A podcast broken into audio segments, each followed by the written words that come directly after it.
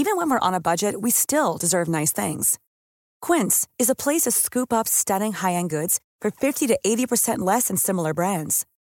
They have buttery soft cashmere sweaters starting at $50, luxurious Italian leather bags, and so much more. Plus, Quince only works with factories that use safe, ethical, and responsible manufacturing. Get the high-end goods you'll love without the high price tag with Quince. Go to quince.com/style for free shipping and 365-day returns. Many of us have those stubborn pounds that seem impossible to lose, no matter how good we eat or how hard we work out. My solution is PlushCare. PlushCare is a leading telehealth provider with doctors who are there for you day and night to partner with you in your weight loss journey. They can prescribe FDA-approved weight loss medications like Wagovi and Zepbound for those who qualify. Plus, they accept most insurance plans. To get started, visit plushcare.com slash weight loss. That's plushcare.com slash weight loss.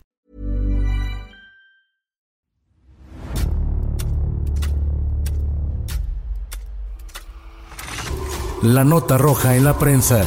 Acontecimientos que conmocionaron a la sociedad. Esto es Archivos Secretos de la Policía.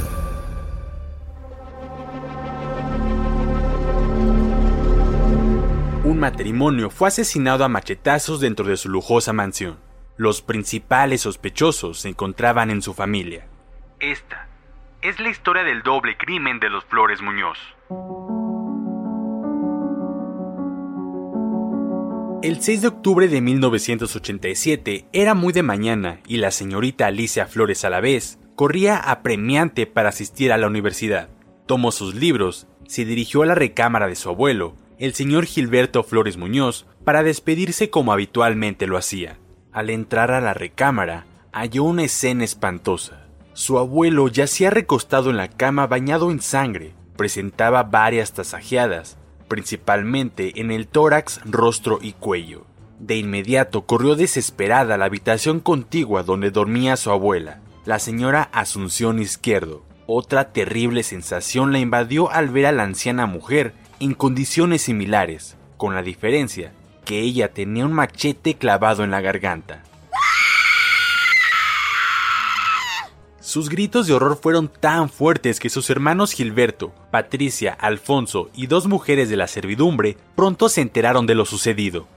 Al día siguiente, la prensa dio a conocer los pormenores de este horrendo crimen que sobrecogió al país. La nota de los reporteros Evaristo Corona y Julián Fajardo mencionaba Asesinaron a don Gilberto Flores Muñoz, director de la Comisión Nacional de la Industria Azucarera, y a su esposa Asunción a machetazos la madrugada de ayer en su domicilio ubicado en el número 1535 de Avenida Las Palmas en las Lomas de Chapultepec. La policía descartó que el móvil fuera el robo y al practicarles la autopsia se pudo establecer que en el crimen participaron cuando menos dos personas calificadas de psicópatas por peritos forenses. Horas más tarde, el doctor José Ramón Fernández, director del Servicio Médico Forense y encargado de realizar la autopsia a las víctimas, dio más detalles al respecto.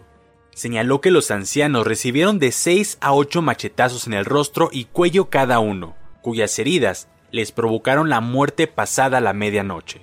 Explicó que, según los estudios forenses, el señor Gilberto Flores Muñoz se encontraba por completo sedado por alguna sustancia que pudo ser de azepam o Valium, lo cual le causó una muerte inmediata.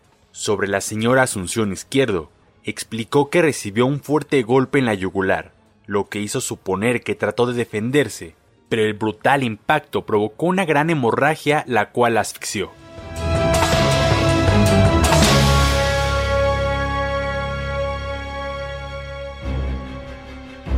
Por órdenes de la Secretaría de Gobernación se les encargó a los más altos mandos capitalinos resolver el atroz acontecimiento.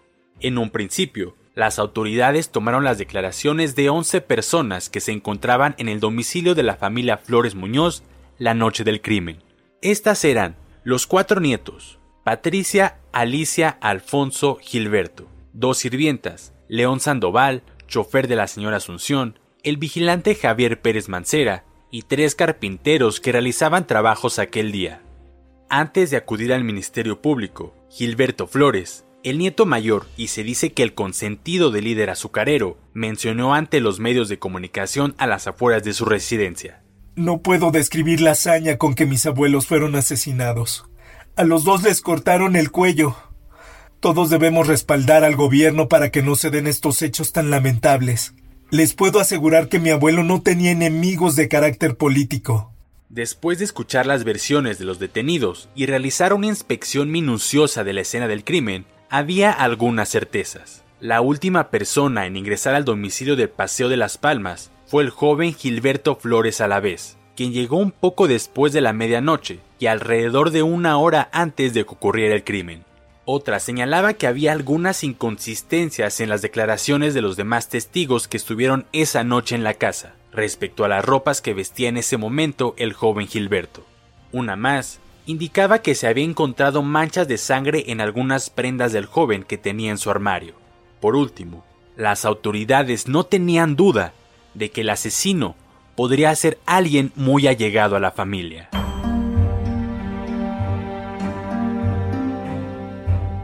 Los trabajos de las corporaciones policíacas cerraban el círculo en cuanto a las hipótesis del crimen. Los investigadores tenían claro que los móviles del doble homicidio no fueron por cuestiones pasionales ni por vendetas políticas, por lo cual se enfocaron en indagar a las personas más allegadas al matrimonio. Por otro lado, hubo algunos elementos más que intrigaron a las autoridades. La supuesta desaparición de un perro llamado Platero, perteneciente a la familia Flores Muñoz, el cual era un gran guardián del domicilio, y cuya ausencia, la noche del crimen, levantó grandes sospechas.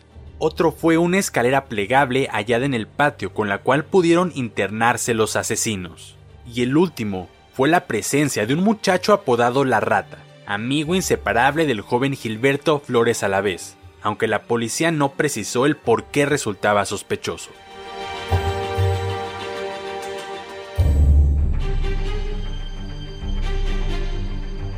Los reporteros Julián Fajardo y Evaristo Corona pudieron entrevistar al policía bancario Jorge Sánchez Montaño, uno de los vigilantes en la residencia, quien afirmó categóricamente que ahí no se contaba con ningún perro guardián. Es mentira, aquí nunca ha existido algún perro. La familia no tiene dos perros Doberman ni un pastor alemán como se anda diciendo por ahí. Nosotros llevamos un estricto registro de entradas y salidas, pero nunca hemos estado armados, por lo cual un can nos hubiera servido de mucho. Además, la noche de los terribles sucesos nos retiramos a las 10 de la noche. La recámara permaneció cerrada desde la mañana en la que la joven Patricia encontró a sus abuelos muertos hasta el lunes 9 de octubre, en la que las autoridades volvieron para la reconstrucción de los hechos. Un olor nauseabundo golpeó el rostro de los principales investigadores cuando abrieron la habitación donde fueron asesinados despiadadamente el señor Gilberto Flores y su esposa Asunción Izquierdo. Después del minucioso análisis al domicilio, las autoridades precisaron que A. El homicidio era un enfermo mental que pudo utilizar alguna droga para administrarla a sus víctimas. B. El crimen se fraguó cuando menos, con 15 o 30 días de anticipación. C. Se calificó al criminal de psicópata y paranoico, el cual se desenvolvía en un entorno muy cercano al matrimonio. Una movilización intensa se registró la madrugada del 12 de octubre en las instalaciones de la Procuraduría General de Justicia del Distrito Federal. Al parecer, el procurador Agustín Alanís Fuentes, el capitán Jesús Millazagua, el director de la Federal de Seguridad, Miguel Nazar, y Rafael Moreno González, jefe de servicios periciales, tenían pistas sobre el doble homicidio y realizaban un exhaustivo interrogatorio a un presunto sospechoso. Pero, ¿quién podría ser? ¿De quién se trataba? Después de un par de horas de conversación, se detonó la bomba. El nieto del matrimonio asesinado, Gilberto Flores Alavés, acudió con su padre y abogado a la Procuraduría para confesar el doble homicidio. Quizás sabía que estaba copado y que no tenía sentido seguir con la farsa. Al amanecer, la noticia retumbó. ¡Fue el nieto! ¡Fue el nieto! Ese fue el título de la contraportada de la prensa, y miles de lectores se enteraron de la macabra confesión del joven. En la nota de los reporteros Evaristo Corona y Augusto Cabrera se pudo leer. Amparado en un resentimiento familiar y fingiendo demencia, Gilberto Flores a la vez consumó el crimen de sus abuelos. La madrugada de hoy aceptó plenamente su responsabilidad. Fue el Procurador General del Distrito Federal Agustín Alanís Fuentes quien presentó ante los medios de comunicación al doble homicida, junto con un testigo de cargo, un joven amigo de Flores a la vez de nombre Anacarsis Peralta. Cuando las autoridades presentaron al doble homicida ante los medios de comunicación, este vestió un pantalón café, suéter gris y camisa blanca. Sonreía como si estuviera orgulloso de lo que hizo, y cuando tomó la palabra, dijo altivo: Yo los maté. Lo hice motivado por una enfermedad mental. Pero lo que más sorprendió a los presentes fue su sangre fría para resaltar. No fue horrible. Quiero que quede perfectamente asentado que no fue horrible. Sin embargo, más cuerdos fueron los reporteros de la prensa al mencionar en su nota. Cabe destacar que Flores a la vez encontraba bien de sus facultades mentales y en todo momento dio la impresión de haber sido adiestrado para su confrontación con los periodistas. Ese mismo día, el asesino confeso fue trasladado al reclusorio Oriente.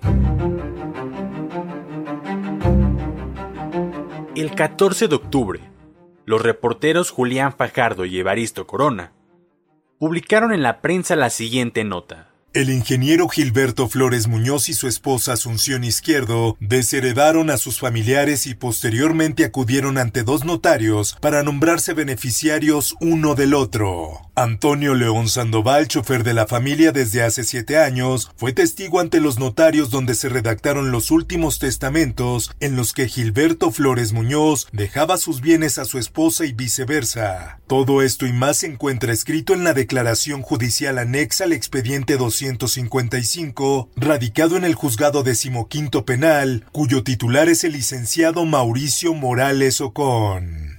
De ese modo, estaba estipulado que si uno de los abuelos fallecía, su riqueza quedaría en manos de su pareja. El único modo de que los nietos pudieran heredar radicaba en la muerte de ambos. No había de otra.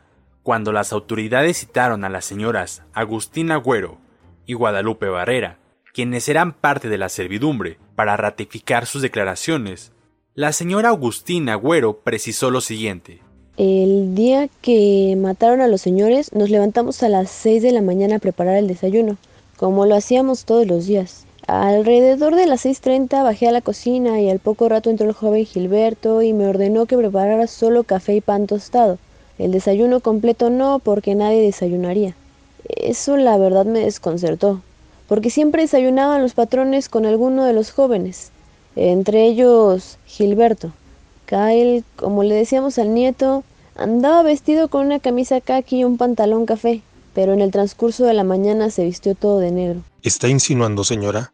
¿Que el joven Gilberto estaba preparado o sabía algo sobre la muerte de sus abuelos? No, licenciado, yo no estoy queriendo decir nada. Por su parte, la señora Guadalupe Barrera afirmó al MP que al señor Gilberto Flores Muñoz no le agradaban las amistades de su nieto y cuando las encontraba en su casa, él mismo se encargaba de correr a sus amigos. El patrón siempre le decía a su nieto que se juntara con gente de bien, no con vagos y viciosos como eran sus amigos. Esto molestaba al muchacho y era tema de constantes discusiones entre ellos. El auto de formal prisión se dictó el 15 de octubre. El magistrado 15 penal del Foro Común se declaró convencido de todas las pruebas y declaraciones presentadas sobre que Gilberto Flores a la vez asesinó a sus abuelos y aprobó el delito de parricidio con pena privativa de la libertad. Ante la rejilla de prácticas del reclusorio Oriente, el acusado escuchó sereno y sin hacer ninguna mueca la lectura del documento que lo incriminaba en dicho delito. Solo alcanzó a gritar que era inocente y que el tiempo revelaría al verdadero culpable. El procurador Agustín Alanis Fuentes señaló que las investigaciones también demostraron la intervención del joven Anacarsis Peralta en actividades de colaboración y ocultamiento, por lo que no fue considerado como cómplice, sino únicamente como testigo de cargo. En entrevista con el procurador Alanis Fuentes, este mencionó que el joven Gilberto estaba plenamente confeso. No obstante, se negó a informar los motivos que lo habían conducido a masacrar a sus abuelos. Pero afirmó muy convencido.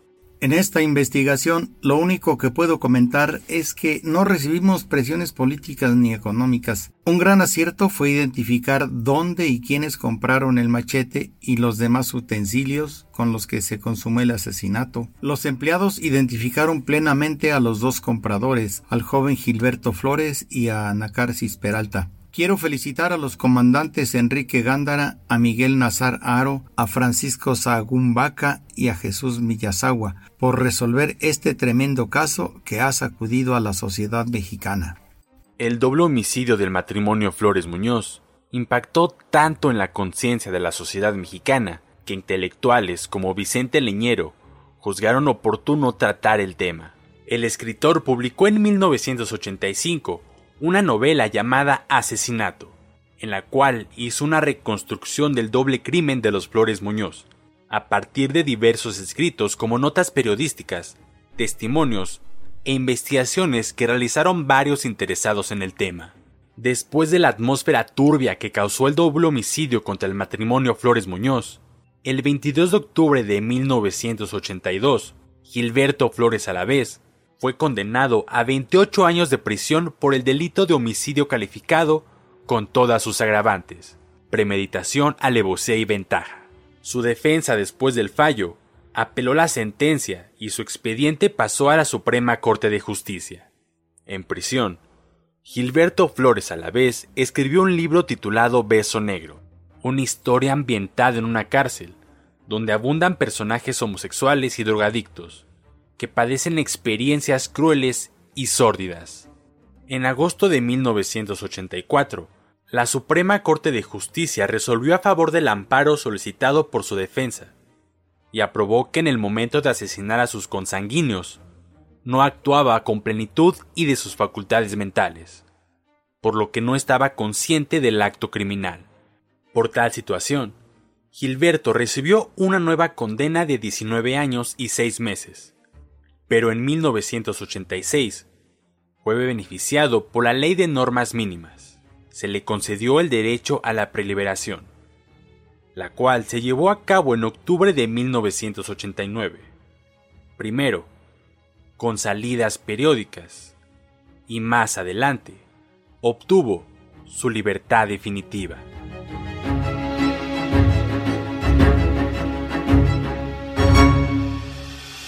Puedes escuchar este y otros podcasts OM en Apple Podcast, Spotify, Google Podcast, Acast, Deezer, Amazon Music y seguir la conversación en la cuenta de Twitter arroba podcastom o al correo podcast.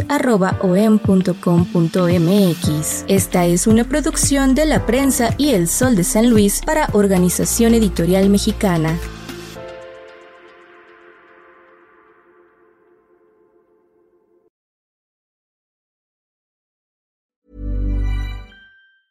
Hi, I'm Daniel, founder of Pretty Litter. Did you know cats tend to hide symptoms of sickness and pain? I learned this the hard way after losing my cat, Gingy. So I created Pretty Litter, a health monitoring litter that helps detect early signs of illness by changing colors, saving you money and potentially your cat's life. Pretty Litter is veterinarian developed, and it's the easiest way to keep tabs on your fur baby's health right at home. Go to prettylitter.com and use code ACAST for 20% off your first order and a free cat toy. Terms and conditions apply. See site for details. Hey, it's Paige DeSorbo from Giggly Squad. High quality fashion without the price tag? Say hello to Quince.